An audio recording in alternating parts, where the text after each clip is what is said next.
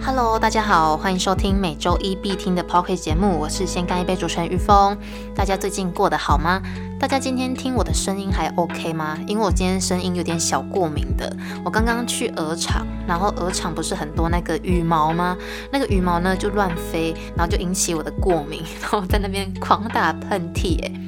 这个过敏的现象呢，其实，呃，困扰我蛮久了。我记得我小时候比较夸张啦，我小时候呢，几乎每到换季的时候，一定早上起来就会打喷嚏，然后打喷嚏不就会造成鼻塞吗？然后鼻塞你就会一直想要擤鼻涕。我记得有一次，我几乎把那个卫生纸都快用完了，我的鼻水还没有停，诶，就一直都在。然后小时候就很好奇说，诶，到底这个鼻塞？是那个鼻水是怎么来的？然后小时候有曾经就是拿那个手电筒，就是照着自己的鼻孔看，我就发现，哎，鼻塞的时候，就是里面最里面有一块息肉，它会肿胀，然后就会把你的鼻子塞住，你就很像觉得好像有很多鼻水在里面的感觉，但怎么醒都醒不出来。但我又觉得很奇怪的是，就是鼻塞的时候。呃，睡觉，如果你睡这一边会鼻塞，你就换另外一边睡，你就把头这样转过去，然后鼻水好像就会这样子流到另外一个鼻孔过去。我就觉得好神奇哦，明明就好像没有鼻水，可是当你睡觉的时候又可以流过去，这到底是什么原理？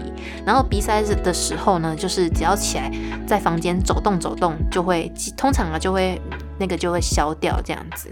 但一躺下呢，就会又复发，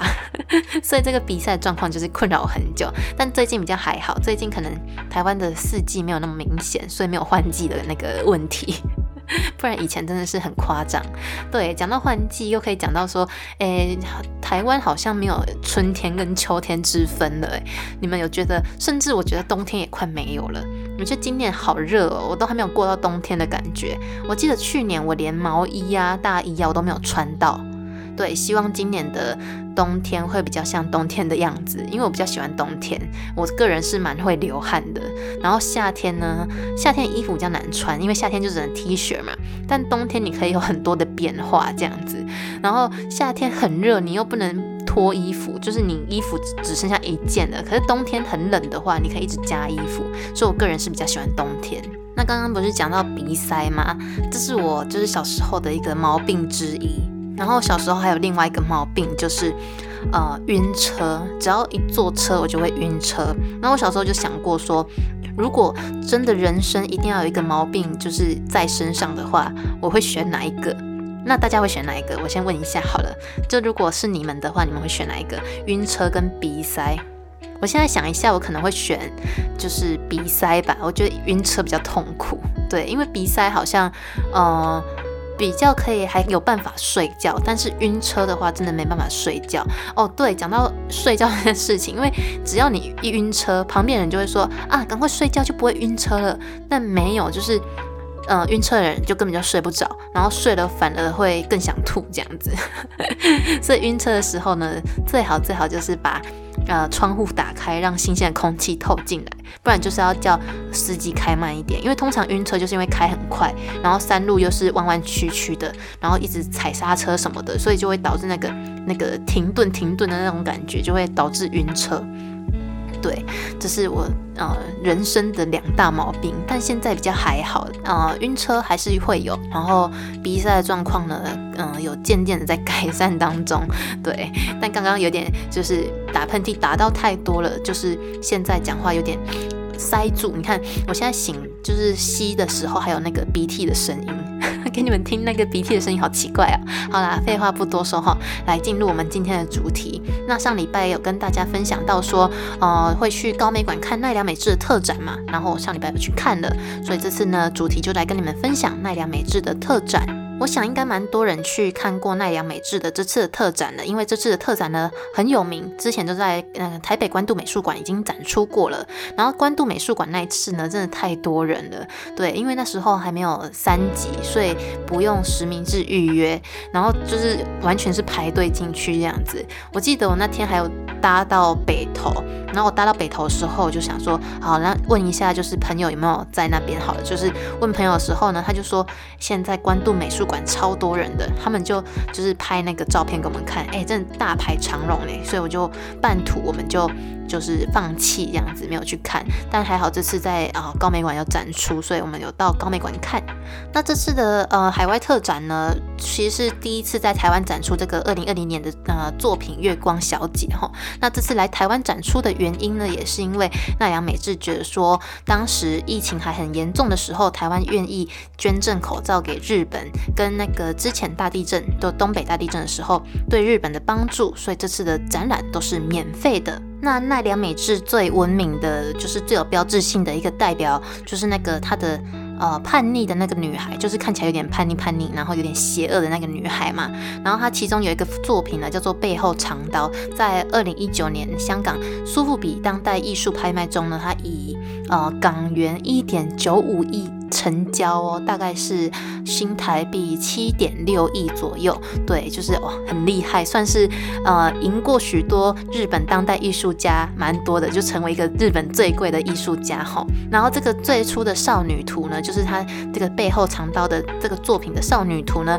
其实在最早最早是在一九九一年就有被创作出来的，叫做《The Girl with the Knife in Her Hand》这幅作品里面就出现过了。那大家有没有发现奈良美智的作品哦？虽然都是以一个呃叛逆小孩为闻名哦，但其实这些天真无邪的表情背后都有一些格格不入的物件，像是刚刚的那些呃 knife 啊刀啊，或者是毒牙，或者是那个烟头等等，再配上他这个愤世嫉俗的表情哦。那奈良美智也曾经表示说过，就是这些呢是为了将呃作品提升至不同的呃心灵精神层次。是一个反思，就是反思宗教啊、反思哲学等议题的这个呃动作哈。那这些动作呢，其实是一个呃必要的防御行为。所以在画作上呢，有时候就会标上像是呃反社会的话语啊，像是哦反战争 No War，或者是 Start the Bombs 等等哈这些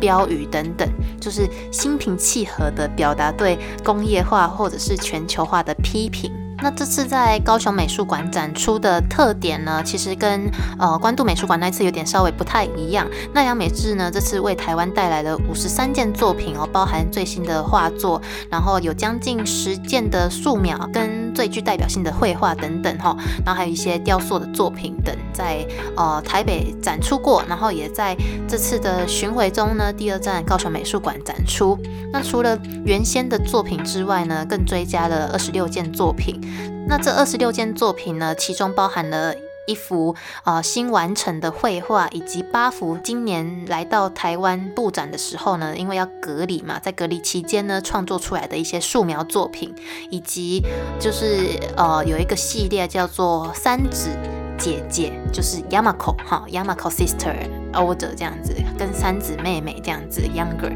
然后以及旅行的三子，对这系列的十五件摄影作品，在我们的高雄美术馆有展出到。那现在跟大家聊聊这个三子 Yamako 这系列的作品哈，因为在呃台北没有展出，我们很幸运的在高雄哦看到这次的展览有展出到这个三子系列的作品，也算是日本以外第一个展出的地方。在二零一九年的时候呢，奈良美智哦就到呃北海道。百老郡那边参加了一个当地的小型艺术季，那为了这个艺术季呢，他提早前往当地哈，跟当地的大人小孩一起筹备跟创作这次的作品，而这次来到台湾呢。三子姐妹就是当时的创作之一。那当时的呃小型艺术季的其中一个会场之一呢，是一间已经废校的飞升小学。然后他在小学的教室里面呢，就用那个回收的纸箱裁出一个山的形状，然后画了一个啊三子姐姐跟一个比较小一点的三子妹妹在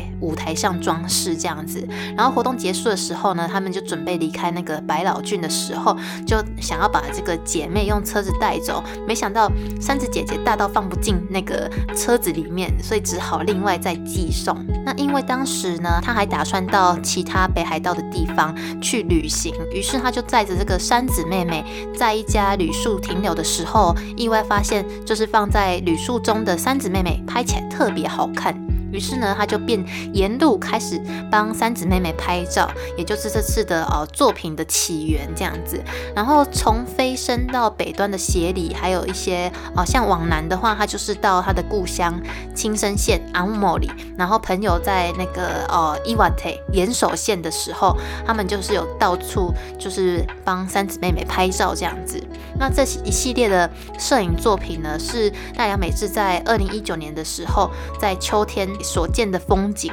那他也为这次的呃系列写了简短的回忆日记，就放在那个山子，就是呃旅行中的山子的明信片组中。大家有机会去高美馆看的话，它那个纪念品中心有。那其实这一系列的作品呢，今年在北海道展出的时候，并不是放在正规的美术馆或者是画廊里面，而是在北海道小樽跟札幌等，就是比较普通的，就是当地普通的店家。里面展出，就像是呃美容院啊、餐厅啊，或者是选物店等等，就是在奈良美智的镜头下哦，呃北国风景跟一般的大众生活的呃店家摆在一起，就是体现了艺术随处可见的这个理念。那聊到奈良美智的创作过程哦，奈良美智呢，他从来不打草稿，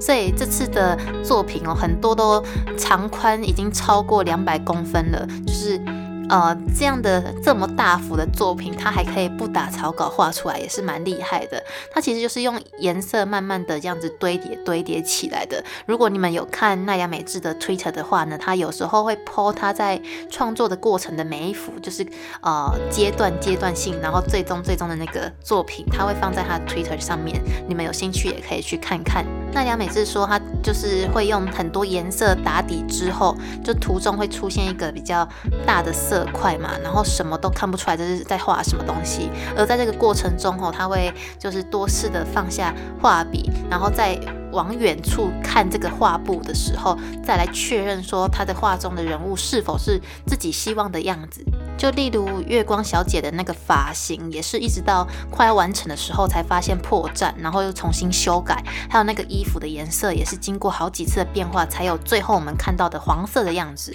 就有时候很快就能找到那个对的颜色，但是有时候也是要花一段时间才能确定自己想要的感觉是什么。所以在那个创作过程中呢，哦，奈他每次也是常常就是会边画，然后边拍，就是边拍起来。然后他在创作的时候，他也会往远。处看，然后再看一下自己，嗯，到底这样子画，是不是自己想要的样子？这样子，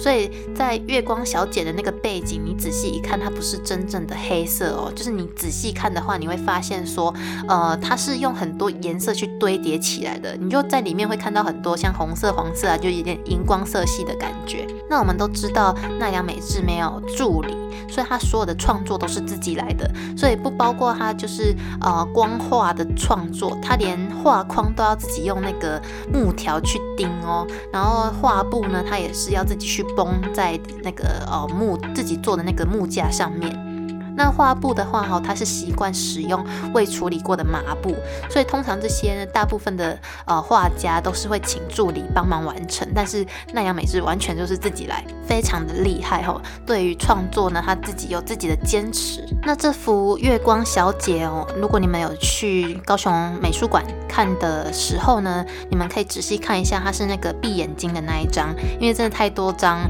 就是长得一样的小女孩了，所以我通常都会以什么她有。一个特征来哦标记它这样子，我就把它称为闭眼睛的那一张这样，但它其实叫月光小姐啦。那月光小姐这幅作品呢，它是奈良美智在二零二零年左右呃春天的时候完成的。然后他也说过这幅作品哦，它是在没有任何的期待之下完成的最期待的作品。怎么说呢？因为事实上从呃二零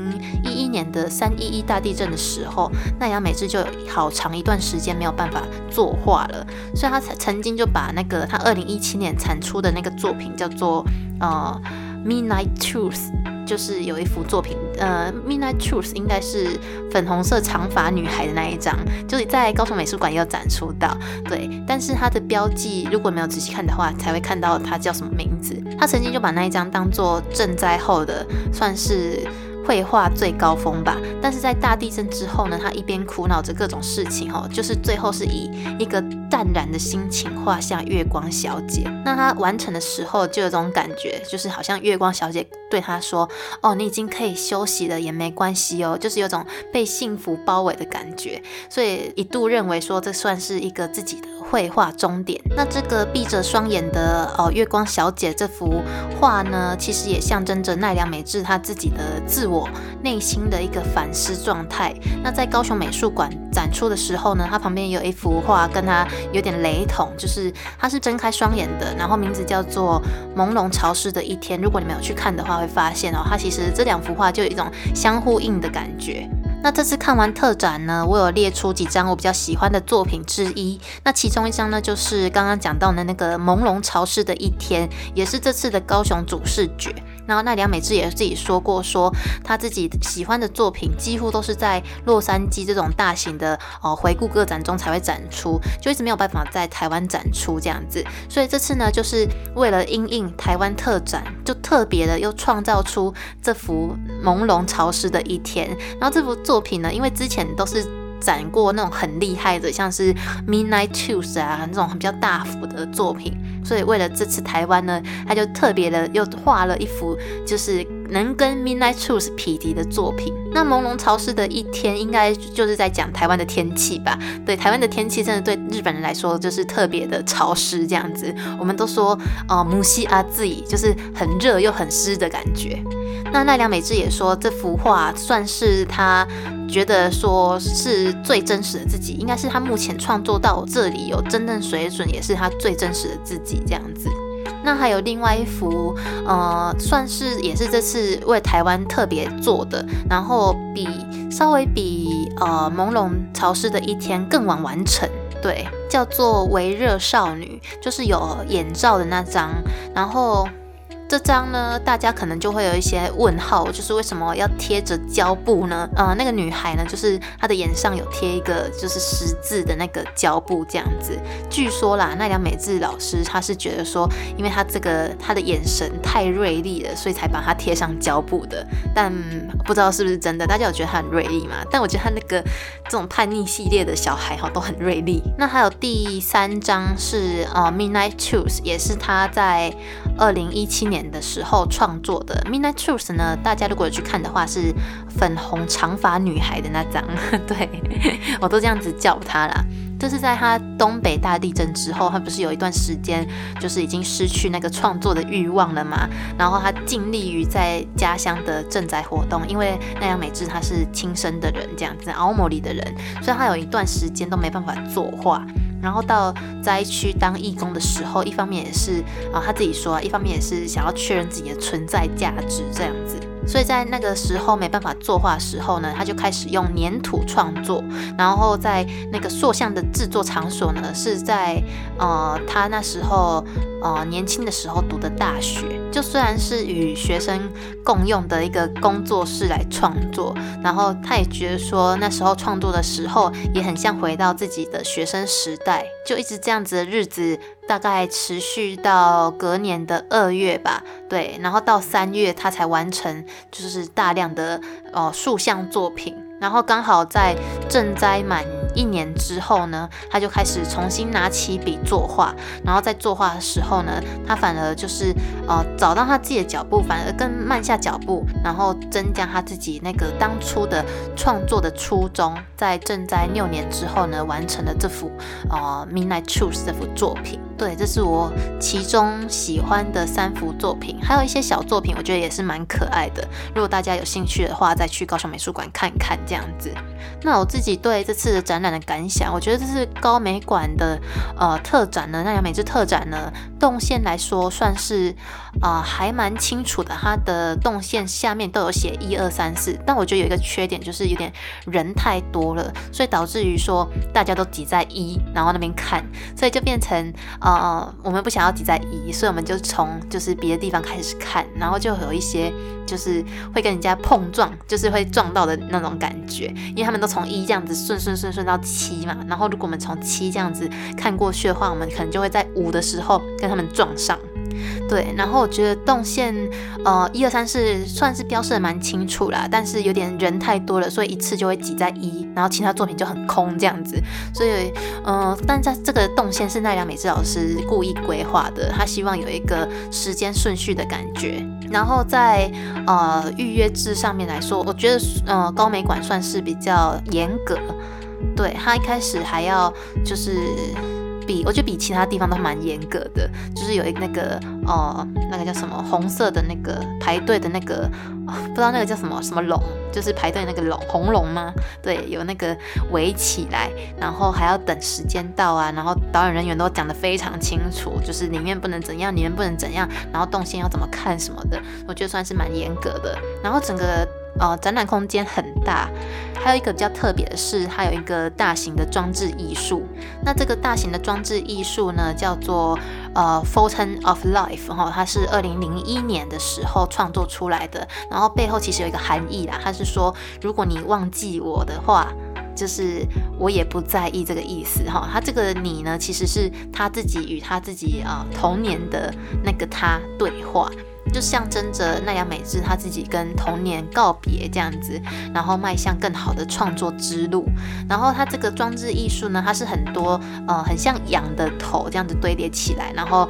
会流眼泪。然后那个泪水哈，你仔细听哦，如果在展场很安静的时候，是听得到那个泪水的声音的。所以是也算是啊展场中唯一会发出声音的作品。而且蛮特别的是，它的那个。哦，禁止进入的标示，它是用胶带，然后贴成一圈，上面会有奈良美智老师亲笔绘画的一些，像是狗啊，然后会写一些日文、中文的，就是请勿进入这样子，叫 h i l a n 这样子。然后这次的作品还有一个特点，我觉得是没有说明牌，对，然后没有说明牌这件事情呢，其实是奈良美智老师自己希望的。他甚至当初好像说，就连作品的名称都不要贴，这样子，就是希望说观众不要呃受到展场的限制，可以让观众自由发挥的想象。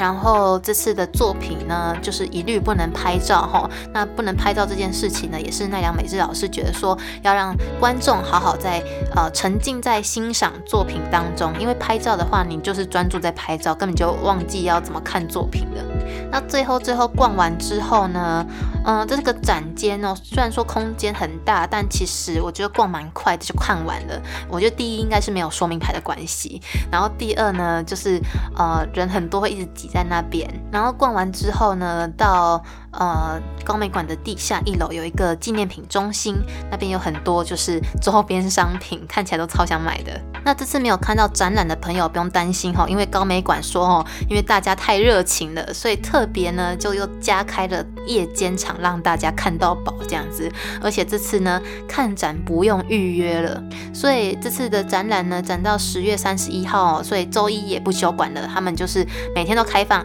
九点半到晚上的九点，让大大家就是到现场排队入场这样。那如果真的真的十月三十一号之前哦都没有空的朋友，然后又很想要去看奈良美智特展的朋友，真的没关系哈，因为也是因为这次台湾这太热情了，民众都在敲碗哈，所以。奈良美智呢，又增加了一场台湾压轴场，在台南美术馆的一馆。那日期呢是十一月九号到明年的二月三，呃，二月十三号。然后我会把资讯贴在下面的资讯栏，大家再去看一下。这样，那地点是在台南美术馆一馆哦，不是二馆。呃，台南美术馆有一二馆之分嘛，是在一馆，就是那个林志玲办婚礼的那一馆好的 J 展览室。那欢迎大家再去看看这次的台南美术馆的呃奈良美智特展。好了，那我们今天的的分享就到这边结束喽。那喜欢我自己的 p o c k e t 朋友，帮我到 Apple p o c k e t 上打五颗星的评价，欢迎都留下你的想法给我。那我们下集见啦，拜拜。